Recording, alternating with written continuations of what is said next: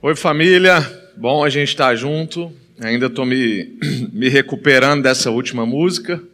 Essa música ela é muito forte, né? E tem tudo a ver com o que a gente quer compartilhar hoje. Já não há mais nada que não pertença ao nosso Deus. Tudo.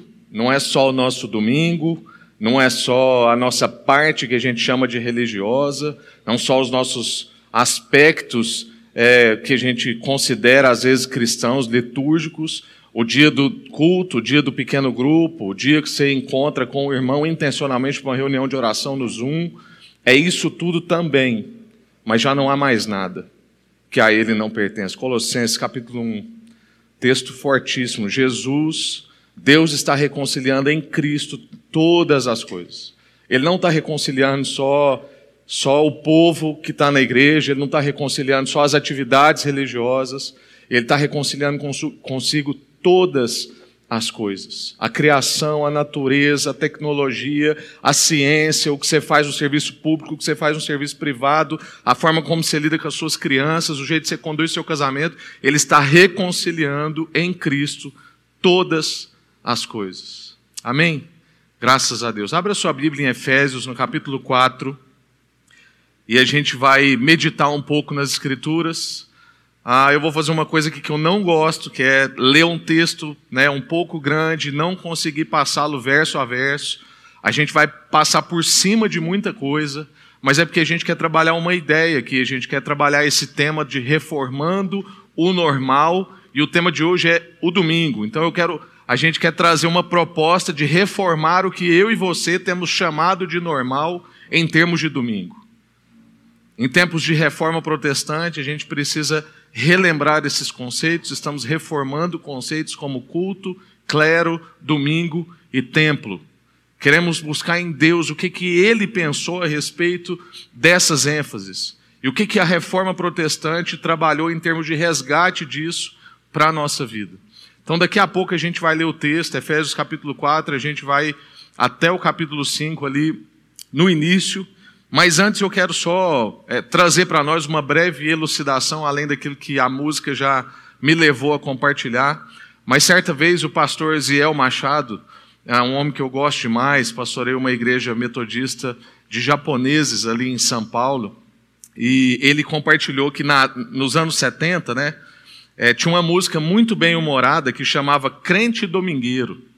E aí o trecho da música era mais ou menos assim: Domingueiro não queira ser. No domingo, ele é santarrão. Na segunda, terça, quarta, quinta, sexta e sábado, ele não é santo, não. É justamente sobre isso que a gente quer compartilhar, porque está parecendo que já está normal o cristão ser crente no dia de domingo. O cristão que é crente na atividade religiosa. Na verdade, os tempos que a gente estava vivendo antes da pandemia, eu espero que agora isso tenha sido profundamente transformado pela pandemia, mas o tempo que a gente vivia antes da pandemia, o crente não era crente nem dia de domingo, porque não era todo domingo.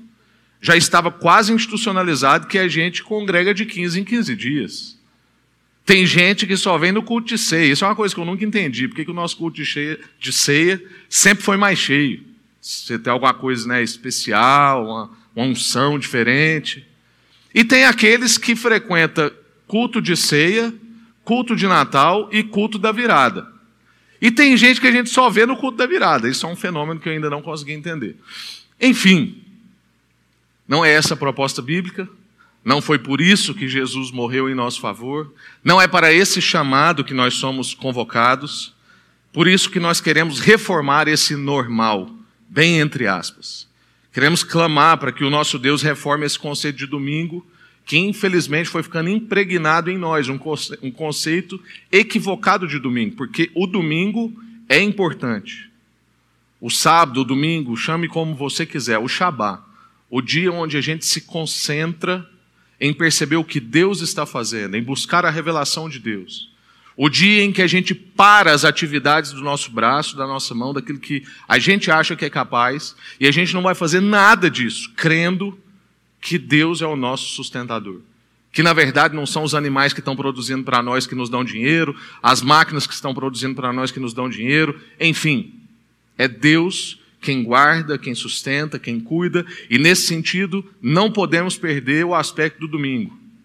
A grande questão é que nós queremos entender o domingo como o dia que dita os outros dias, e não o dia que fica reduzido nele, senão ele não faz sentido. Aí a gente vai ser o crente da música do crente domingueiro. Segunda, terça, quarta, quinta, sexta e sábado, ele não é crente, não. Ele não é santo, não. E aí eu quero te perguntar, como é que é o seu domingo? O que, que há de diferente nele? Só a sua preguiça? Domingo, é, lá em casa era, era chamado assim, domingo é o dia da preguiça. Aí a gente até tinha uma expressão que chamava curtir preguiça. Vamos curtir uma preguiça. Tem nada errado não, viu, irmão? Curtir preguiça é de Deus. Você Inclusive hoje está difícil curtir preguiça, porque a gente sempre está vendo ou ouvindo alguma coisa, fazendo alguma coisa, e a gente precisa curtir preguiça, não fazer nada. Porque aí a nossa mente começa a refletir a respeito da vida, das coisas, da vontade de Deus. Se você não para de receber estímulo, você não consegue alinhar essas coisas. Então, como é que é o seu domingo? O que, que há de diferente nele? Ele é apenas, o que tem de diferente nele é apenas uma atividade, uma reunião, uma agenda? Ou tem outras coisas que são diferentes, que distinguem o seu domingo de outros dias da semana? O domingo para você é o seu primeiro dia da semana ou é o último dia da semana? Porque se for o último, é por isso que às vezes a gente está chegando nele acabado. E aí a gente já não tem mais tempo nem energia para buscar a revelação de Deus, a orientação de Deus, o que, que Deus está apontando para uma semana que começa. E como diz o nosso pastor Paulo Júnior, eu já estava pregando para o povo ali da arquibancada. Precisamos retornar aqui né, no presencial. A gente, hoje a equipe de música está ali, tem mais gente do serviço e tal, aí eu fico querendo pregar para eles ali. Como diz o nosso pastor Paulo Júnior, quem não começa a vida no domingo tem uma semana de segunda. Então, para ter uma semana de primeira, eu preciso buscar a revelação entendendo o meu domingo como o primeiro dia da minha semana, porque domingo é dia de revelação, de ajuste, de alinhamento. Domingo é o dia que vai significar os outros seis dias. Tem um livro fantástico que infelizmente está esgotado. Eu ia trazê-lo, mas eu não gosto de indicar livro esgotado. Mas tem um livro chamado Os Outros Seis Dias. Maravilhoso. E o domingo é esse dia que alinha que traz revelação, que orienta, que ajusta os outros seis dias, que vai dar o tom da nossa semana. Ele é importante para a gente poder interpretar os outros dias a partir do dia. E é justamente sobre isso que a gente quer conversar mais um pouco hoje. Então agora a gente vai ler o texto bíblico, Efésios capítulo 4, verso 17, e nós vamos até o capítulo 5, verso 4. Efésios capítulo 4, verso 17. Assim, eu lhes digo com a autoridade do Senhor: não vivam mais como os gentios, levados por pensamentos vazios e inúteis. A mente deles está mergulhada na escuridão, andam sem rumo, alienados da vida que Deus dá, pois são ignorantes e endureceram o coração para Ele tornaram-se insensíveis, vivem em função dos prazeres sensuais e praticam avidamente toda espécie de impureza. Mas não foi assim, não foi isso que vocês aprenderam de Cristo. Essa é uma objeção importantíssima. Quando você olha para a sua vida e para a sociedade, existe esse mais? Porque aqui o apóstolo Paulo está narrando um tipo de gente que tem pensamento inútil. A gente vai entrar nisso aqui daqui a pouco. Mas me vê isso aqui agora. Esse mais é importantíssimo para nós. Você olha para os seus amigos, você olha para a rotina das pessoas, existe um mais? Você consegue dizer assim, mas não foi isso o que nós aprendemos de Cristo? Sigamos, verso 21. Uma vez que ouviram falar de Jesus e foram ensinados sobre a verdade que vem dele, Livrem-se da sua antiga natureza e do seu velho modo de viver, corrompido pelos desejos impuros e pelo engano. Deixem que o Espírito renove os seus pensamentos e atitudes e revistam-se da sua nova natureza, criada para ser verdadeiramente justa e santa como Deus.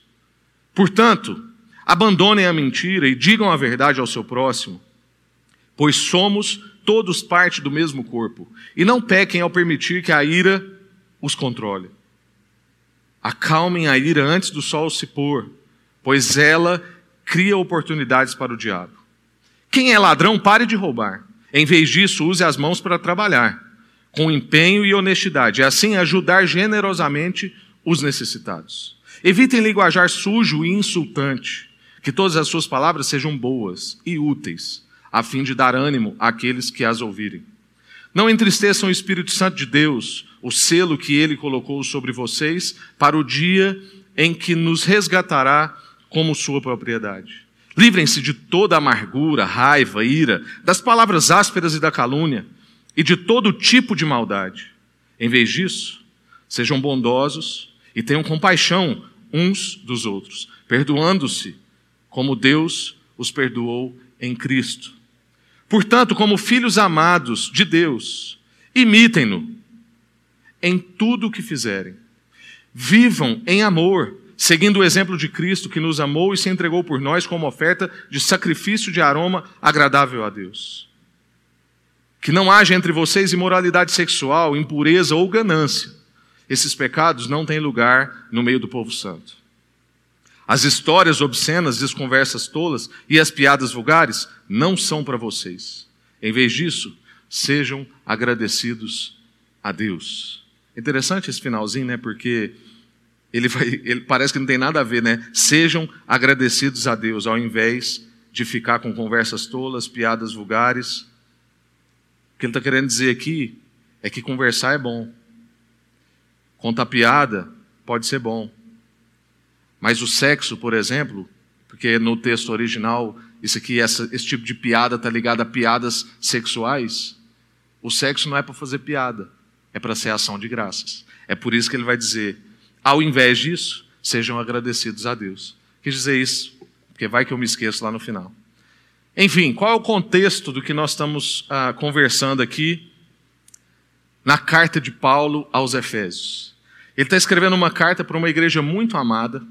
Por muitos teólogos, essa é considerada a carta magna do apóstolo Paulo. Ela é recheada de doutrina, mas ao mesmo tempo ela tem um monte de coisa de vida prática, bem cotidiana. E ele começa a listar um tanto de pecado, mas um tanto de correspondência do que a gente também pode fazer em relação ao pecado. E especificamente nos capítulos 4 e 5, que é onde a gente está trabalhando aqui, o apóstolo Paulo vai, vai integrar três coisas, que são a experiência da vida cristã, ou seja, a nossa identidade, quem nós somos. Ele vai trabalhar também a teologia cristã, que é o que, que a gente crê, ele vai dizer: olha, como eu disse lá no verso 20, né? Mas não foi isso o que nós aprendemos de Cristo.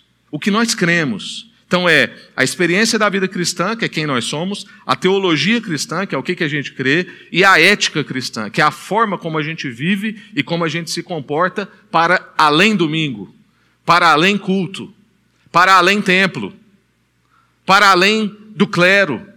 A vida santa não é somente para os ministros oficiais.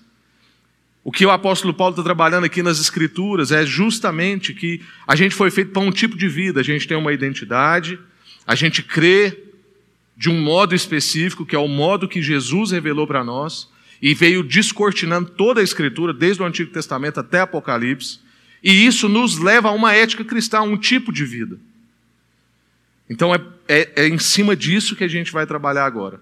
Verso 17 até o verso 20. Primeira coisa que eu quero trazer para nós: andar na vida que Deus dá.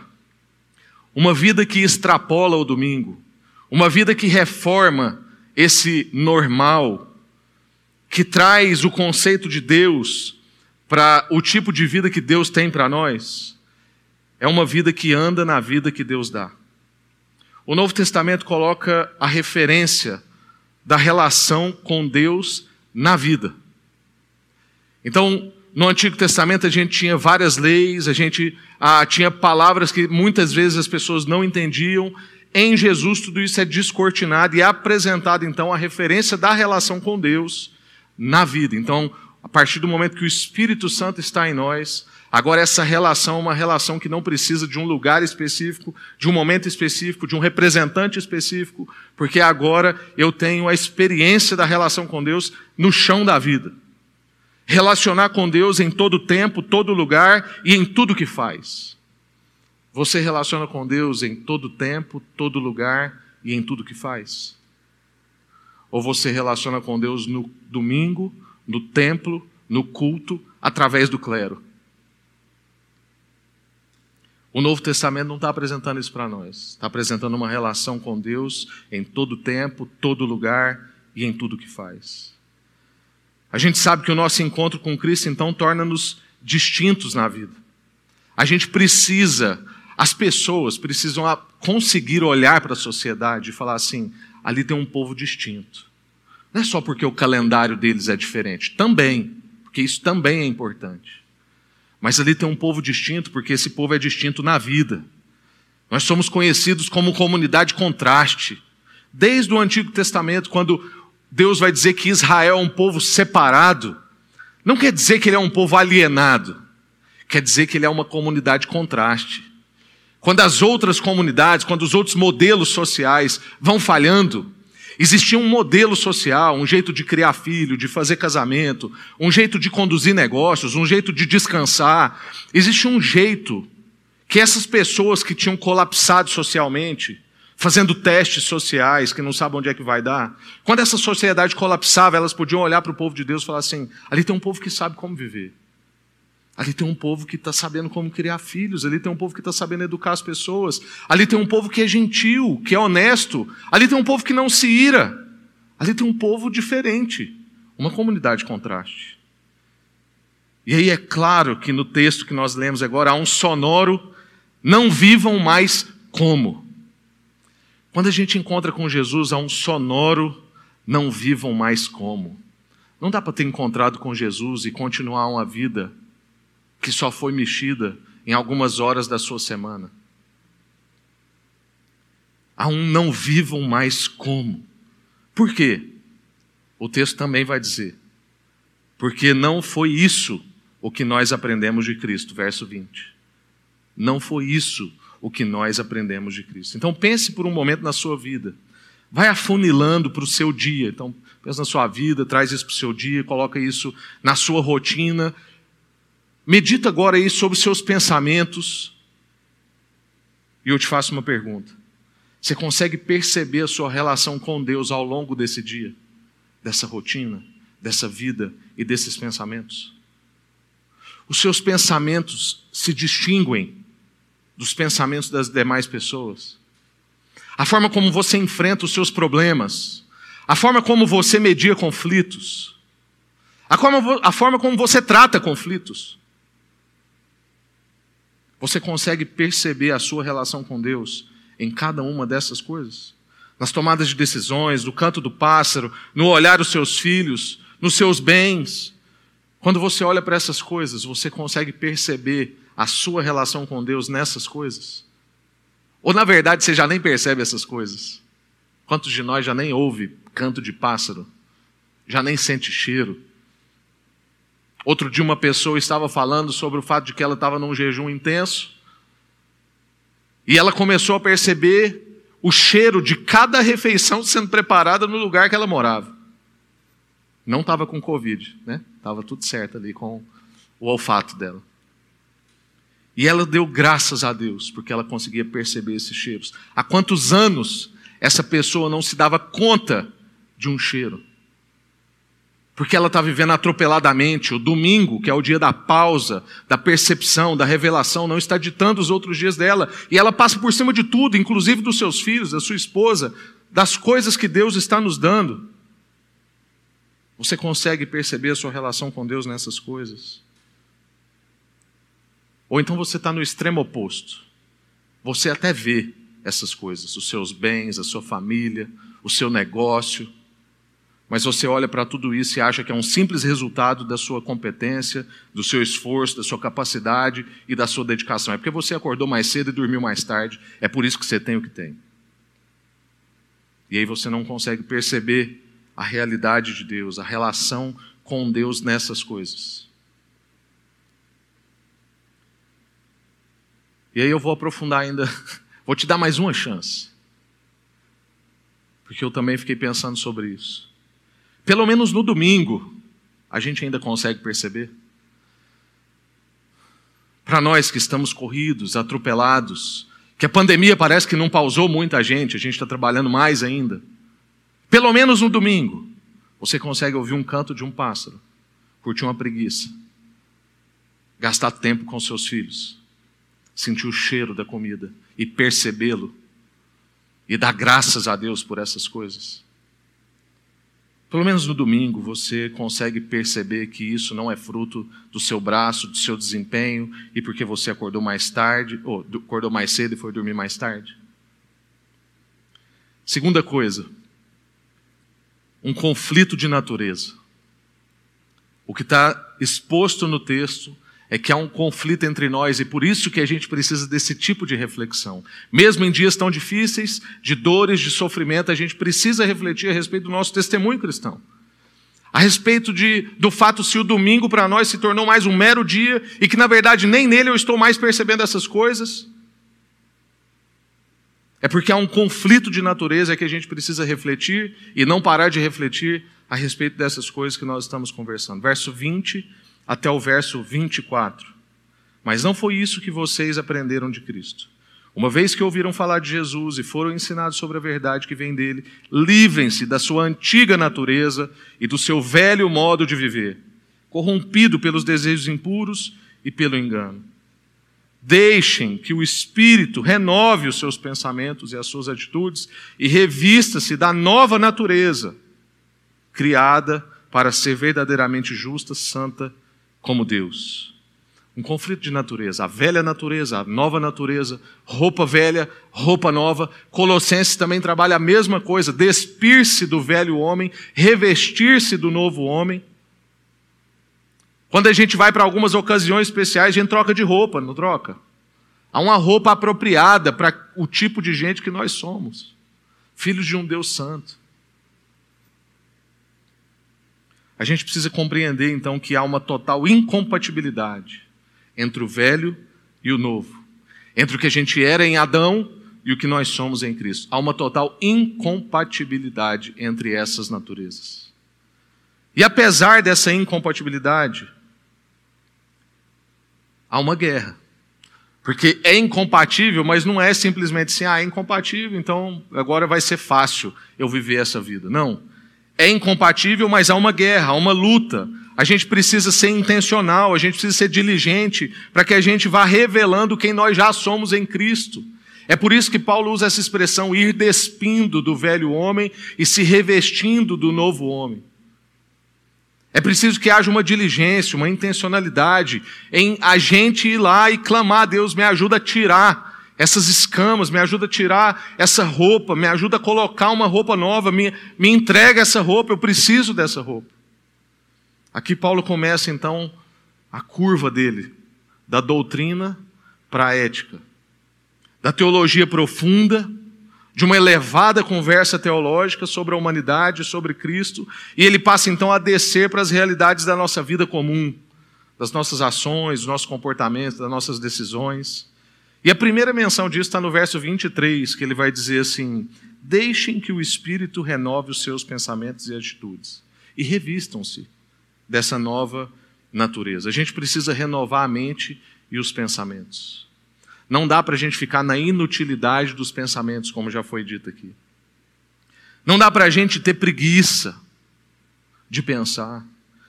Nós somos exortados a não ficar na futilidade, na inutilidade de pensamentos como os das outras pessoas, como de quem não tem Jesus. Como um ato de misericórdia a elas. As pessoas estão em busca da verdade, irmãos, nós vamos falar mais disso. A gente não pode se dar ao luxo de não refletir, de não buscar a vontade de Deus, de não buscar os pensamentos de Deus, de não fazer como Paulo também diz em Colossenses, buscar os pensamentos das coisas que são de cima, das coisas que são do alto buscar revelação, buscar pensar a respeito da nossa vida futura, a respeito de Deus estar fazendo novas todas as coisas, como a gente cantou. E quando a pessoa estiver desesperada, achando que a vida se resume a essa realidade, a gente diz para ela assim: espera, Porque você ainda vai ver coisas que olho nenhum viu, ouvido nenhum ouviu. Não vai ter choro, não vai ter pranto, não vai ter dor. Espera, não é essa a realidade. Nós estamos apaixonados demais dessa realidade, irmãos. Nos nossos carros, nas nossas casas, nas nossas roupas. Estamos parando de pensar a respeito disso. Estamos ficando na futilidade dos pensamentos de todo mundo. Qual é o nosso tipo de pensamento? O que nos difere, o que nos distingue? A gente não pode ter preguiça de pensar. Nós somos chamados, inclusive, a buscar um novo jeito de pensar. Romanos capítulo 12. O nosso culto racional envolve o nosso corpo envolve a nossa razão, envolve os nossos pensamentos, envolve a nossa meditação. Não vai vivendo a vida só engolindo o que as pessoas, o seu Instagram, o seu YouTube, o seu Twitter está dizendo para você. Vários cristãos pela história foram inéditos em tantas coisas, criativos, libertadores. Isaac Newton escreveu mais páginas sobre teologia do que sobre física, irmãos. William Wilberforce, usado por Deus na libertação de várias pessoas. Martin Luther King. Família Funston, já ouviu falar nessa família aqui de Anápolis? Aliás, eles chegaram em Anápolis, né? eles não eram de Anápolis. Da mesma linhagem do Robert Calley, primeira igreja de fala portuguesa no Brasil, Robert Calley, pastor escocês, aprendeu a língua, língua portuguesa, trabalhou na Ilha da Madeira em Portugal, veio para cá fugido, vestido de mulher porque queriam matá-lo. De, de, vestido, de peruca, de tudo que você imaginar. Chegou aqui na Baixada Fluminense, plantou a primeira igreja de fala portuguesa no Brasil. Desse homem veio a família Funston, chegou em Anápolis. A família Funston construiu a primeira enfermaria do estado de Goiás.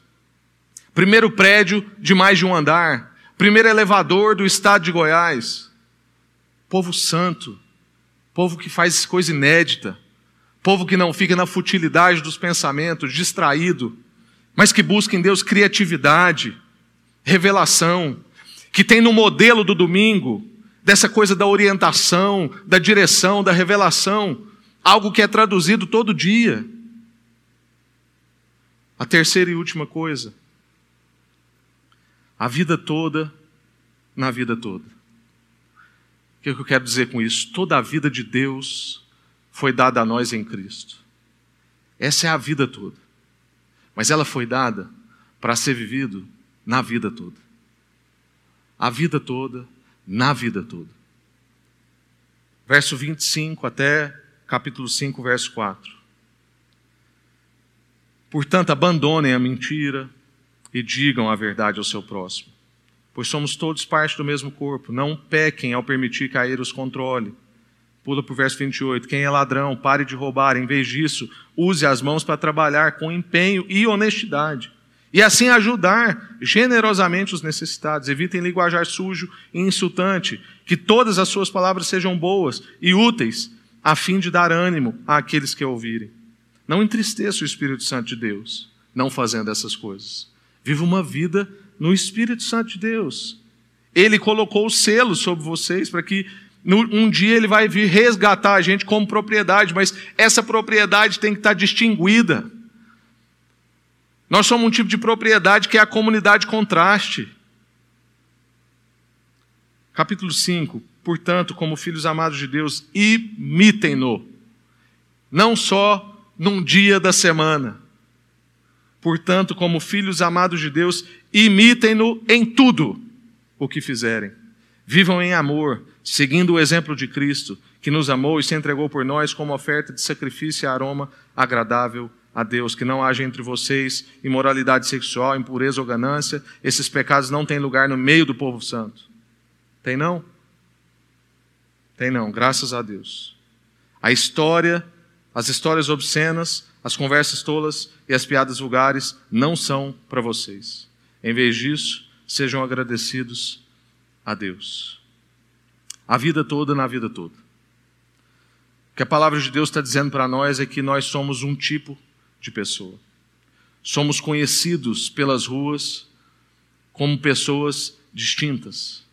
Somos essa comunidade que se diferencia. Uma percepção maravilhosa desse trecho aqui é a gente ver que, que nós não somos simplesmente o povo do não faço.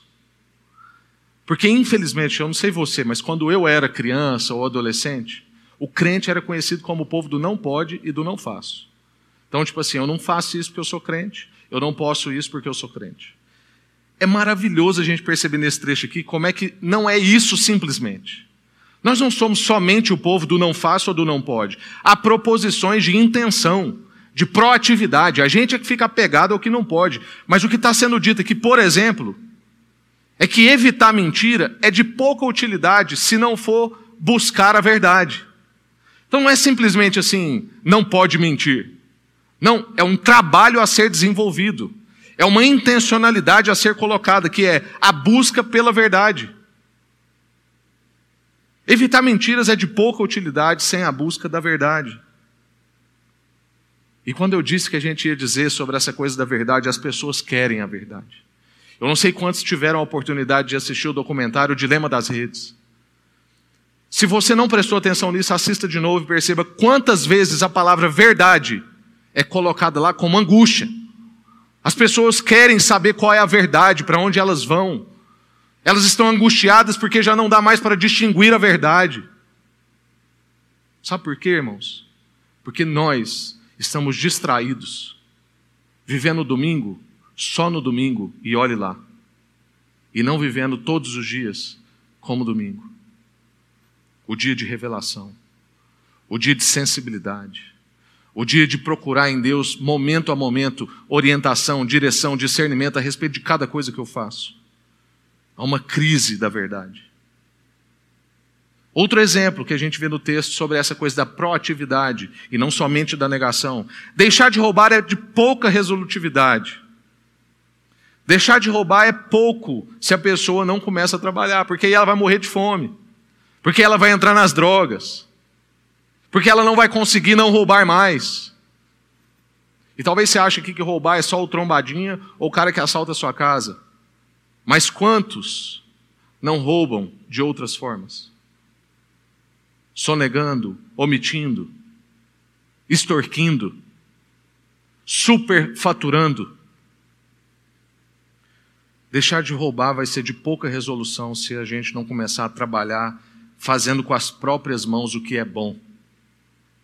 E o texto já vai deixar implícito que não é para a gente ganhar só para nós. Porque Deus não deixa faltar sustento da nossa mão, não é por causa da gente. É para que ninguém perto de nós também padeça. Então ele vai dizer: trabalhe para que quando você puder ser generoso, você possa ajudar pessoas que estão em também dificuldade. É uma redenção completa, não é simplesmente que ele vai parar de roubar. Não, é que agora, além dele ser um trabalhador honesto, ele é alguém voluntariamente generoso, abençoador. É esse tipo de gente que Deus nos fez para ser. O que as Escrituras estão fazendo com a gente, então, é um convite a olhar para a vida a partir da Bíblia. Vou falar isso devagar. Olhar para a vida a partir da Bíblia. Sabe por que, que isso precisa ser devagar? Porque o que a maioria de nós, igreja, não só sal da terra, igreja do Senhor, está fazendo é olhar para a Bíblia à luz da cultura, à luz da vida, à luz das minhas necessidades, das minhas frustrações. Aí eu trago tudo isso para cá. É o contrário, irmãos. Eu pego a revelação aqui para saber como é que eu vou viver a vida, influenciar a cultura, transformar processos, abençoar pessoas, a partir das Escrituras. Um exemplo clássico disso. Um universitário ou uma universitária que gosta das pautas do momento, mas ela gosta sem compreensão bíblica.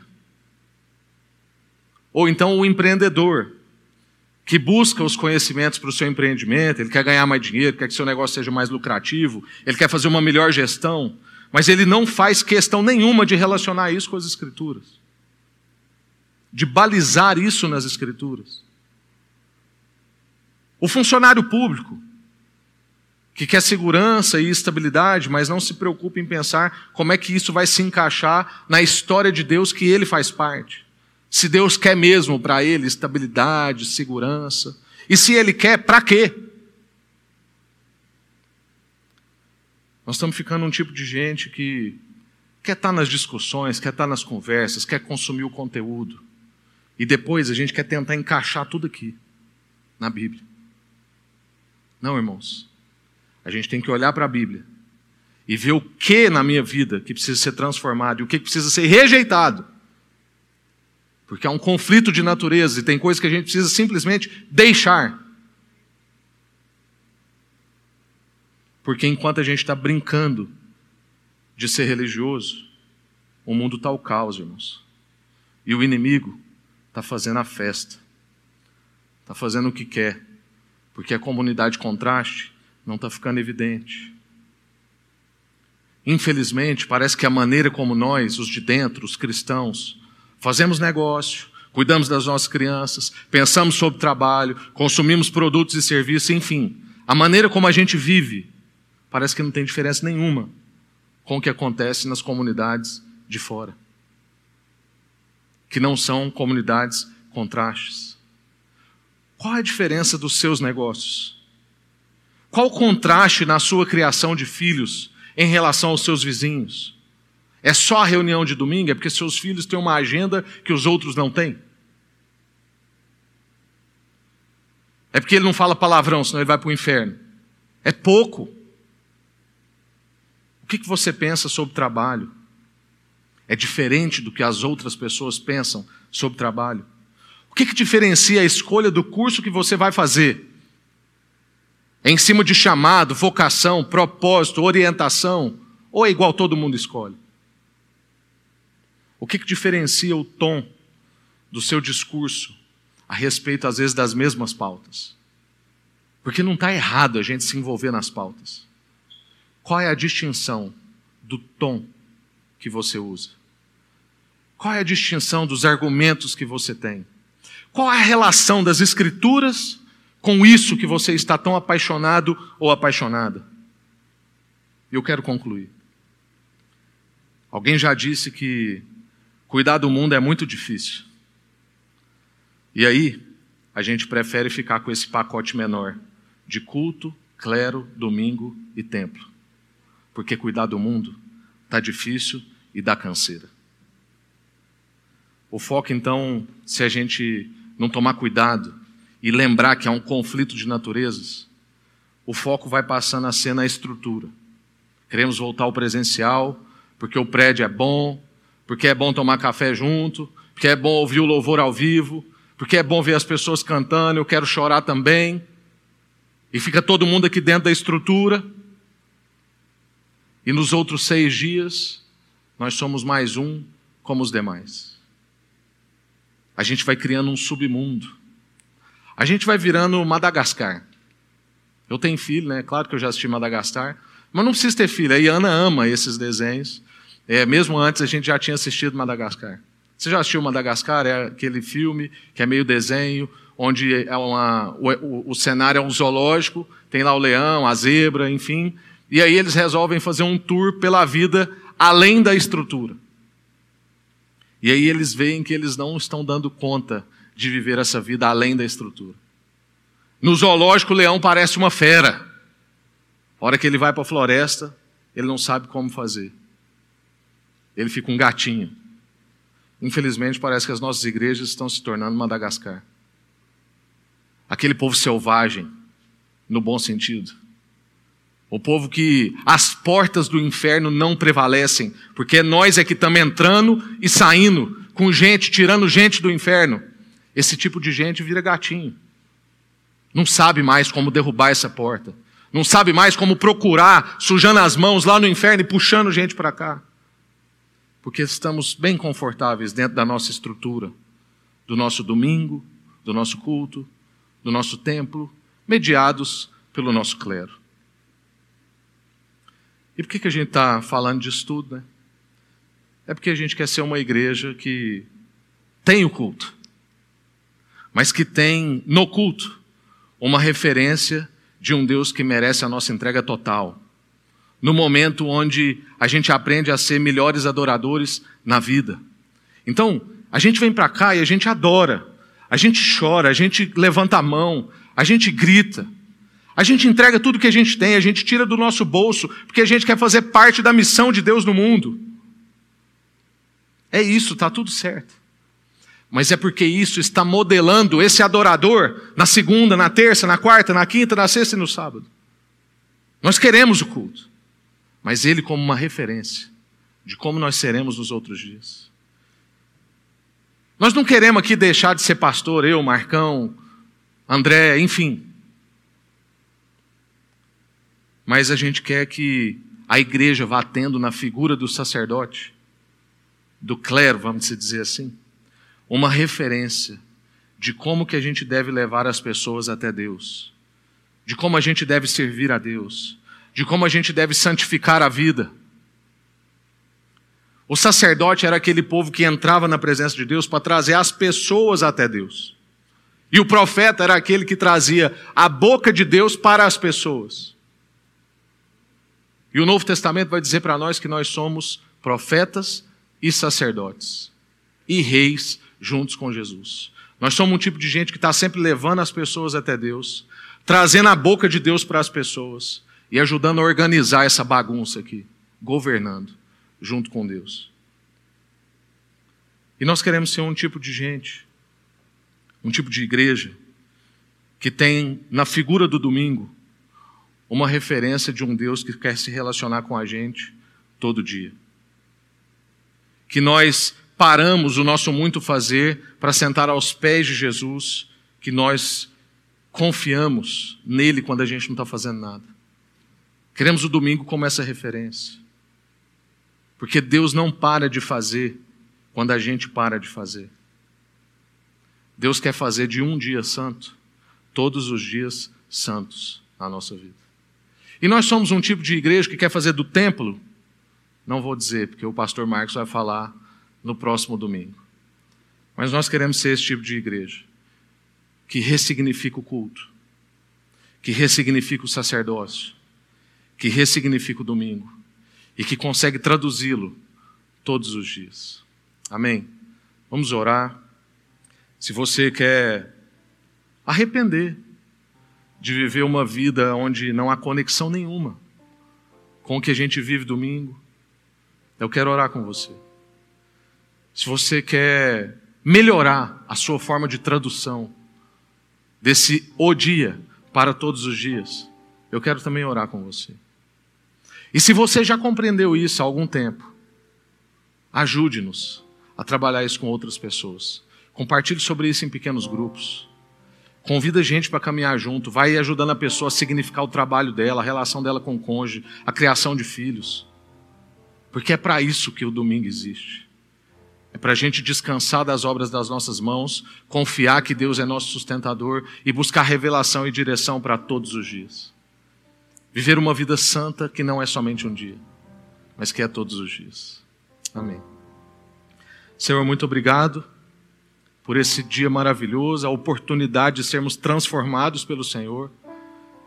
Essa ocasião onde a Sua palavra vem, ó Deus, e vai deixando a gente constrangido, porque ela vai despindo a gente. Ela entra profundamente, ela consegue fazer separações que a gente não consegue fazer pela nossa própria força, mas a palavra auxiliada do Espírito faz. E a gente aqui, Deus, não quer ser peso. Então vem trazendo alívio sobre a vida dos irmãos, livrando da culpa, livrando do peso desnecessário. Mas, ó Deus, nós queremos transformação. Nós queremos, ó Deus, reformar o que está ficando normal para nós. Nós queremos que o Senhor nos ajude nessa reforma. Que o Senhor, ó Deus, cause, provoque as transformações necessárias na nossa vida e no nosso coração. Nós queremos traduzir a nossa relação com o Senhor na vida, no chão da vida. Em nome de Jesus. Amém.